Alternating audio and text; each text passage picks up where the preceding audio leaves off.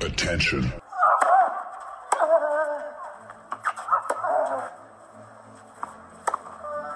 Bitte nehmen Sie schnell Platz, die Spieler sind bereit. Just quiet quickly, please. Für Hallo, da ist der Dominik Diem. Quiet Please, den Tennisnet Podcast. Das verbale Hawkeye für alle Tennisfreunde, denen ein Aufschlag von John Isner nicht schnell genug ist. Hallo, hier ist Roger Federer. Wie tief ist der Sand in Roland Garros? Hallo, ich bin Julia Görges. Was hätte Dominik Thiem erst mit einer beidhändigen Rückhand anstellen können? Hallo, hier ist die Angie Kerber. Und wer bringt unseren Gästen eigentlich das Handtuch? Also, shh, quiet please. Quiet Please, der Tennisnet Podcast in der 21. Aus Ausgabe. Es geht Schlag auf Schlag, denn während in Österreich die zweite Gruppenphase der Generali Austrian Pro Series bereits begonnen hat, geht es in Deutschland so richtig los und ich freue mich. Jetzt äh, haben wir die Seiten gewechselt, denn beim TC Große Seloe, da geht es ja richtig rund. Gruppenphase und dann auch das Finale und ich freue mich, dass der Chef im Grunde genommen, im Grunde genommen ist er der Chef des TC Große Seloe, Christopher Kaas, paar Minuten Zeit. Servus Kasi. GC Großes Silo ist richtig Chef, da bin ich relativ weit weg, aber ansonsten war alles korrekt. Ich freue mich. Und auch der Davis Cup Kapitän Deutschlands, Michael Kohlmann, der sein zweites Heim in der Tennisbase in Oberhachen hat, hat auch ein paar Minuten Zeit. Guten Morgen, lieber Michael. Guten Morgen, Jens. Guten Morgen, Kasi. Ich freue mich. Wir haben jetzt in Deutschland, Michael, lass mich mit dir beginnen. Wir haben 32 Spieler im Vergleich zu Österreich. Das sind 16, 32 männliche Spieler. Dann haben wir auch noch 24 Frauen. Woraus, Michael, speist sich denn aus deiner Sicht äh, die besondere Attraktivität äh, dieses Wettbewerbs, der sich doch über mehrere Wochen hinziehen wird, wo sehr viele junge, aber auch sehr viele erfahrene Spieler am Start sein werden? Ja, ich glaube, es ist ja erstmal für, für alle Spieler eine ganz gute Standortbestimmung. Ähm, jeder hat ja jetzt irgendwo die letzten Wochen wieder angefangen zu trainieren und ähm, mal ein paar Matches dann einzustreuen, ist mit Sicherheit immer wichtig um zum einen zu sehen, äh, wo man steht, zum anderen aber auch vielleicht noch, wo man in den nächsten Wochen ähm, arbeiten muss, damit es, wenn es dann irgendwann international wieder losgeht, auch äh, äh wirklich fit und hundertprozentig da ist.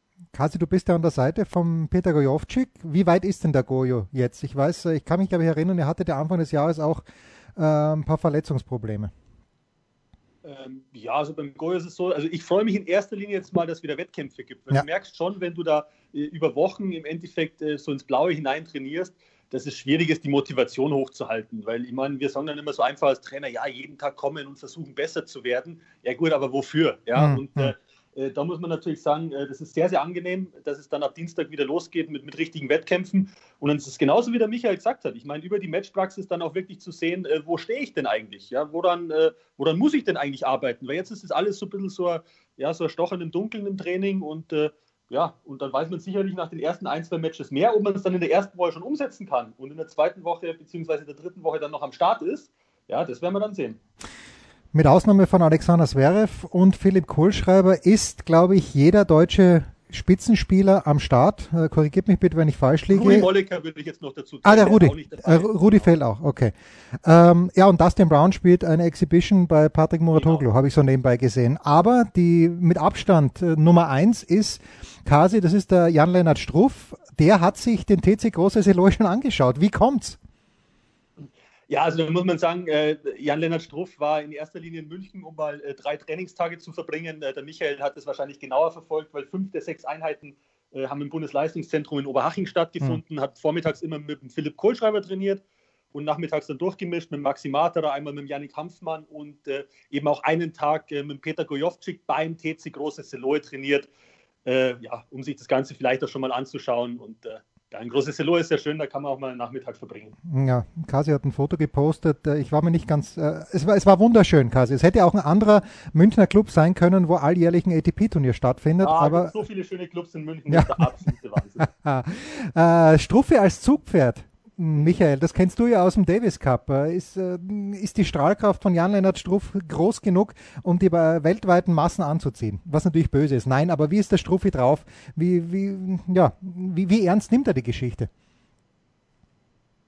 Ja, schon ernst. Also ich, ich glaube, das zeigt ja auch schon allein äh, die Tatsache, dass er sich äh, hier runterbewegt hat, um wirklich drei Tage mal oder sechs Einheiten mit diesen Top-Jungs äh, zu verbringen, um mal auch ein paar Punkte zu spielen. Das war so sein Hauptanliegen. Hm.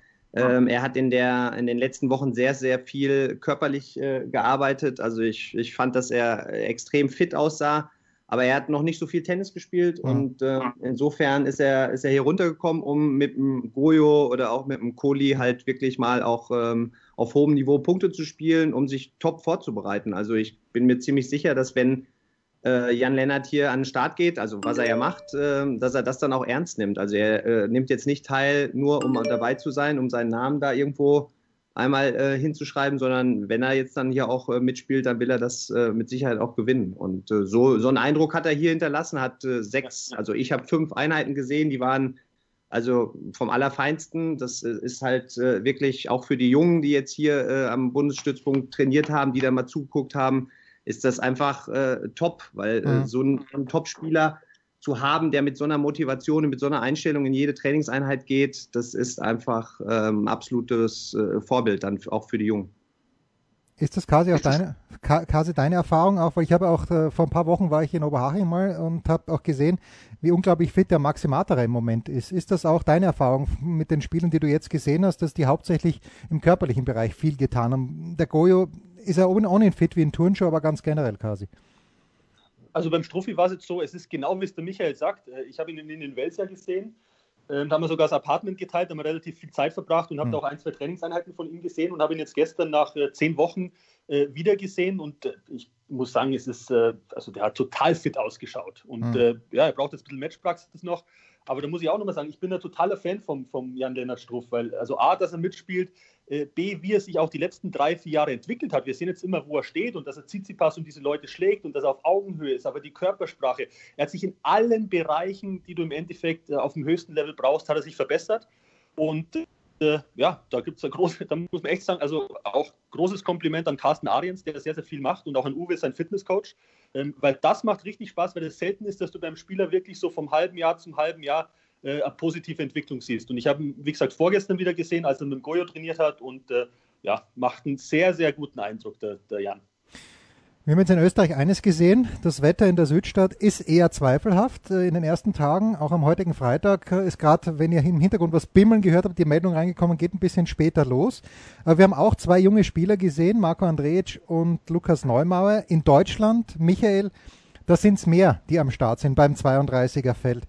Und ähm, da gibt es einige, die, die schon ein bisschen länger dabei sind, wie Marvin Möller, den ich schon beobachtet habe in Oberhaching, der allerdings Verletzungsprobleme gehabt hat. Fangen wir vielleicht mit dem ganz kurz an. Wir wollen natürlich nicht alle 32 Spieler Zug durchgehen, aber äh, wo, wo bewegt sich denn Marvin Möller zwischen welchen Welten? Auf der einen Seite ist Struffi, auf der anderen Seite die ganz Jungen.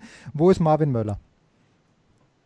Der Marvin hat ähm, in den äh, letzten Wochen dann auch hin und wieder mit dem Struffi in Kam trainiert. Äh, mhm. der ist dann ähm, runtergefahren und hat da ähm, mit dem Struffi ein paar Einheiten gemacht. Ähm, ist aktuell, glaube ich, auf einem sehr guten Weg. Der war ja kurz bevor die Pause anfing, war er noch in, in Portugal bei einem Future, hat da äh, seine ersten Punkte wieder gemacht ähm, und seine ersten Profi-Matches auch wieder ähm, absolviert. Insofern war für ihn vielleicht diese Pause jetzt gar nicht so schlecht, um nochmal einen Trainingsblock nachzuschieben und, äh, und sich jetzt dann ähm, ja, äh, zu sehen, wie, wie weit er schon ist. Und ich glaube, für ihn ist jetzt äh, so, eine, so eine Phase hier mit Matches gegen deutsche Topspieler. Ich meine, er ist in einer Gruppe mit einem Cedric Marcel Stäbe, Jeremy Jahn ähm, und einem Nino Ehrenschneider. Da hat er mit Sicherheit äh, drei Matches auf, auf sehr gutem Niveau, wo er sich wirklich messen kann. Ne? Einmal mit dem Stäbe, der der wahrscheinlich ein bisschen weiter weg ist, aber dann mit Jeremy Jahn und Nino Ernschneider,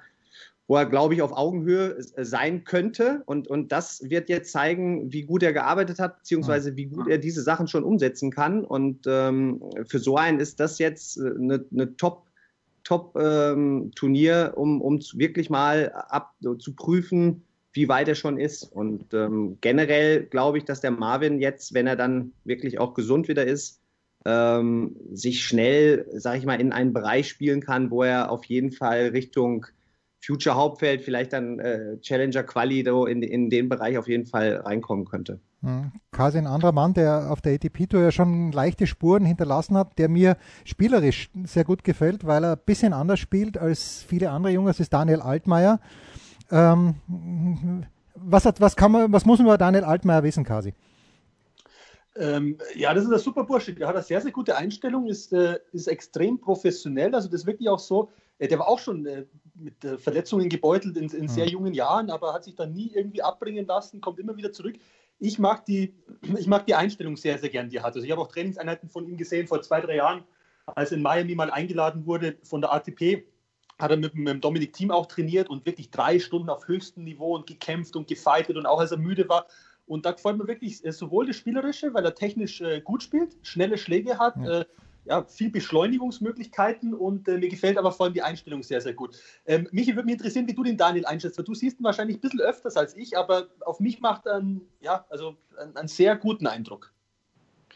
Ja, absolut. Also ich bin, ich bin auch ähm, ein kleiner Fan von ihm. Äh, mir gefällt vor allen Dingen jetzt so, wie er sich weiterentwickelt hat. Sprich auch, er hat sich neu aufgestellt. Er ähm, hat jetzt mit dem Francisco Younes einen, einen Top-Mann an seiner Seite. Den hat er äh, Ende letzten Jahres, äh, haben die angefangen zu arbeiten und seitdem sind die Ergebnisse auch nochmal ja, viel besser geworden, hat Anfang des Jahres sehr, sehr gut gespielt. Die Challenger schon, äh, ich glaube, ein Halbfinale, ein Viertelfinale äh, hintereinander weggespielt und hat sich ja jetzt in dem Bereich auch gespielt, dass er in die, in die Qualis bei Grand Slams reinkommt, was, was der erste Schritt und das erste Ziel war. Ähm, war jetzt äh, zudem auch äh, vor der Pause noch in Argentinien, um wieder einen Trainingsblock ähm, einzulegen. Äh, und ich glaube, dass, dass der Daniel ähm, ja, mit, mit seiner guten Einstellung sowieso und jetzt bereit ist für die nächsten Schritte, sich dann auch Richtung ja, 150 erstmal zu etablieren und dann, was, was dann möglich ist, ja, das, das muss man dann schauen, wie, wie, die, wie die weitere Entwicklung und vor allen Dingen, dass er, muss man sehen, dass er gesund bleibt. Das ist das Allerwichtigste.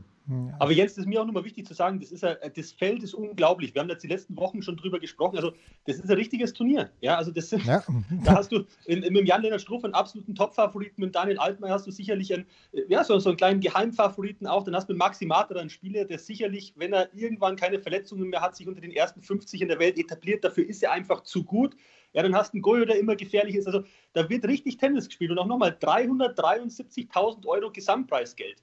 Also da haben wir deutlich mehr als Damen bei irgendeinem 250er Turnier haben. Und wir wechseln die Bälle 7-9. Also da wird richtig gespielt. Das Einzige, was ein bisschen komisch ausschauen wird, ist, äh, dass die ihre Bälle selber sammeln. Aber das ist zumindest mal die ersten äh, paar Wochen, bis es eventuell leichte oder noch mehr Lockerungen gibt. Und dann, äh, dann haben wir da vielleicht auch Hilfe. Aber ansonsten wird es, also ich freue mich unglaublich drauf. Das wird eine richtig lästige Geschichte. Und da auch nochmal äh, vielen, vielen Dank an den Deutschen Tennisbund, dass das so schnell alles organisiert wurde und auch so professionell aufgestellt wurde. Ja, und Kasi, müssen wir schon dazu sagen, also in Österreich, der Alex hat ja gesagt, leider, äh, die Veranstaltung ist angemeldet als ohne Zuschauer. Ich fürchte, in Deutschland wird es bis auf weiteres auch so sein, oder? Ähm, du, da schaut man sicherlich äh, von Woche zu Woche. Äh, ganz wichtig ist es, äh, ich sage jetzt mal, Fußball-Bundesliga. Hoffentlich sitzen da in drei Wochen auf der Tribüne, wenn es acht Meter Abstand haben, können sie da ohne Masken sitzen. Aber am Anfang ist es einfach mal wichtig, ein Konzept zu haben, ja. das wasserdicht ist. Und da machen wir lieber mal ein bisschen defensiver und spielen auch lieber eine Woche länger komplett ohne Zuschauer, äh, weil in erster Linie geht es hier um die Spieler dass die spielen dürfen und natürlich geht es auch irgendwo um die Fans, dass die es im Stream sich anschauen können und vielleicht das ein oder andere Spiel im Fernsehen. Das ist das Hauptsächliche. Und ob wir es dann von Woche zu Woche ein bisschen lockern können, ja, werden wir schauen, aber stand jetzt wirklich nicht im Vordergrund. Wir schauen uns das an. Wir sehen vor allen Dingen auch sehr, sehr junge Spieler. Ähm, und da ist einer, über den es in der Süddeutschen Zeitung vor einem Jahr, glaube ich, so mal eine ganz, ganz ausführliche Geschichte gegeben habe im Magazin. Das ist der Max Rehberg. Den kennen wir in Bayern vom Namen her sehr, sehr gut. Ähm, ein anderer ist der Mika Lipp und dann Philipp Florig. Michael, was, was darf man erwarten von diesen Spielern? Wir haben in Österreich ja gesehen, der Neumeier spielt ganz gut mit. Äh, Andrej äh, hat vom Ergebnis her jetzt nicht so gut ausgesehen. Was kannst du von den jungen deutschen Spielern, von den ganz jungen deutschen Spielern erwarten? Ja, das sind ja ähm, die drei Spieler, die, die äh, Baujahr 2003 sind, also mhm. wirklich die, die jüngsten, die sich jetzt gerade so auf der ITF Junior Tour wirklich äh, einen ganz guten Namen gemacht haben, haben sich da auch wirklich in den Vordergrund gespielt. Der äh, Mika Lipp und der Max Rehberg haben äh, unglaubliche Sprünge da jetzt hingelegt, sind äh, teilweise unter den Top 100 oder an den Top 100 dran. Ähm, der Philipp Florik hat äh, ganz solide sich auch in den Bereich so 150, glaube ich, gespielt. Ähm, und jetzt ist dann der nächste Schritt natürlich, äh, sich auch mal an die, an die Herrentour ranzuwagen. Ähm, da ist das für die jetzt eine ganz gute äh, Überprüfung. Natürlich beim, beim Max Rehberg, der hat jetzt mit, mit Matthias Bachinger und mit dem Yannick Handmann sofort zwei Granaten ähm, die mit Sicherheit äh, von, von, von dem Herrentennis her dann nochmal schon ein Stück weiter vorne sind. Und aber Tobi Simon, der spielt auch richtiges Herrentennis. Also dann er, er serviert, genau. Richtig taffe Gruppe erwischt. Dafür muss er nicht weit fahren. Dafür muss er nicht weit fahren, aber ich glaube, äh, wenn, du, wenn du jetzt natürlich auch die Leistungen der letzten Jahre ja. immer siehst, sind Bachi und Hanf, Hanfi natürlich welche, die sich da schon etabliert haben. Der Tobi ist ein unglaublich gefährlicher Spieler, absolut, äh, der jetzt auch nichts mit Kindertennis zu tun hat, sondern da rein hacken wird. Aber äh, ja, das ist, äh, das ist, ich, ich finde es richtig wichtig und auch, auch toll. Das werden tolle Erfahrungen sein für die Jungs, ähm, auf dem Niveau ähm, mal, mal zu spielen erstmal und zu sehen, wie weit sie sind und was sie brauchen. Ne? Das ist ja immer das Entscheidende. Sie, die müssen ja selber mal spüren, was ihnen noch fehlt. Und, und ich glaube, in solchen Matches äh, da kannst du es halt am, am, eigenen Leibe erfahren und siehst es nicht nur, sondern stehst dann selber auf dem Platz und merkst, okay, was fehlt mir noch oder warum verliere ich das äh, jetzt 4 und 4 oder 2 und 2 oder was auch immer. Oder warum gewinne ich es auch? Ne? Genau. Was, was mache ich und was muss ich verbessern? Was muss ich vielleicht noch einen Tick weiter ähm, verbessern, damit ich noch einen Schritt weiter vorkomme? Und äh, insofern glaube ich, äh, ist es für alle drei eine Riesenerfahrung und ich hoffe, dass sie auch diese Erfahrung dann ähm, ins tägliche Training danach mit übernehmen werden, dass sie dann diesen, diesen Ehrgeiz entwickeln, da sich auch schnellstmöglich zu verbessern. Kasi, du hast assistiert. Siehst du genauso, natürlich. Äh, ich habe zugehört. Also es ist ja genau richtig, äh, wie es der Michi sagt. Natürlich sollen die da jetzt nicht anfangen zu spielen und sagen, wow, super, da können wir lernen. Na, die sollen spielen, um zu gewinnen. Und was gelernt haben, wird man dann in der Nachbesprechung sehen. Ja, da passieren ja auch Sachen zwischendrin, wo die einfach, ja, die, die nehmen das auf, die spüren das, äh, dass vielleicht der Ball im Jugendtennis super ist und beim Herrentennis äh, haut dann der Bachinger Rückhand Longline um die Ohren. Ja, da, da passiert so viel unbewusst und da werden die unglaublich viel daraus lernen aber jetzt sollen sie erstmal rausgehen und, und ruhig auch die Illusion haben oder zu hoffen, ja, äh, dass sie da dann äh, ja, vielleicht einen, einen, Bachinger oder einen Hanfmann dann auch schlagen können. Und dann, äh, dann schauen wir danach, äh, was sie gelernt haben. Also am Dienstag, 9.6. geht's los, auch in Großes in Treusdorf. Da habe ich, glaube ich, gelernt von dir, Michael. Treusdorf in der Nähe von Köln. Ganz genau. Köln. Ja, Köln, dann Überlingen äh, in Neuss und eben in Groß Hesselohe. Zwei Gruppen jeweils. Ähm, also für die Leute, die um München herum wohnen, äh, wen könnten sie sehen? Sie können ihn ja nicht sehen, aber Kasi, wer spielt denn in Groß Hesselohe von den genannten? Max Rehberg äh, habe ich gerade äh, vernommen. Genau, und, äh, die Gruppe sind ja quasi schon durchgegangen. Max Rehberg mit der ja, mit Janik Kampfmann, Matthias Bachinger, Bachinger und Simon. Und Simon, das ist die eine Gruppe. Ähm, ja, Matthias Baching jetzt auch die letzten Tage schon immer ein großes Siloe trainiert. Tobias Simon wird heute mit Peter Gojovcik dort trainieren, um sich auch an die Bedingungen zu gewöhnen. Das war uns natürlich auch wichtig, das den Spielern anzubieten, wenn sie das machen wollen. Ja. Und die andere Gruppe, das ist für mich persönlich natürlich interessant, als Coach von Peter Gojovcik, das ist Peter Gojovcik, äh, Daniel Masur. Äh, dann, ich finde es super interessant, Kevin Krawitz, äh, ja. French Open-Sieger im Doppel. Das, äh, den würde ich mal gar nicht unterschätzen im Einzel.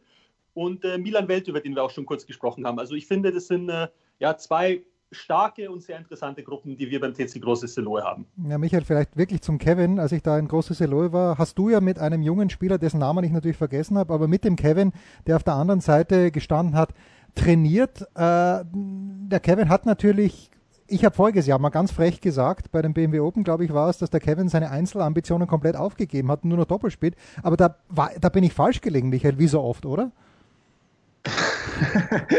Nein, das, das möchte ich jetzt. Ich möchte jetzt nicht sagen, dass du oft falsch liegst. Also das kann ich jetzt nicht äh, unterstützen.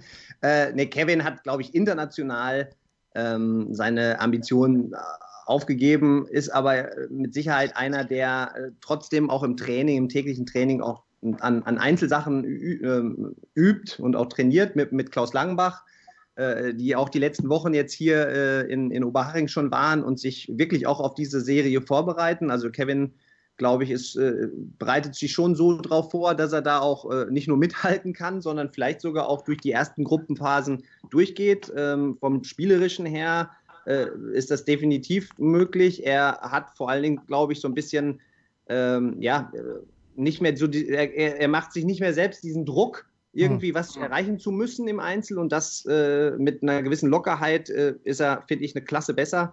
Äh, die einzige Frage, die ich mir jetzt stelle, ähm, ob er dann wirklich vier Matches am Stück so auf einem Niveau durchspielen kann. Ähm, aber das wird man dann sehen, ob er das schafft. Er brauchte erstmal nur drei, um sich zu qualifizieren. ja. auch, dass man auf, diesen, auf den Modus nochmal kurz eingehen, ja, bitte. damit es auch verständlich ist. Ähm, es wird ja gespielt Dienstag bis Freitag, in, also jetzt pro Standort in zwei Vierergruppen. das heißt, jeden Tag vier Matches. 10.30 Uhr, 13 Uhr, 15.30 Uhr und 18 Uhr. Das wird mal die grundsätzliche Ansetzung sein.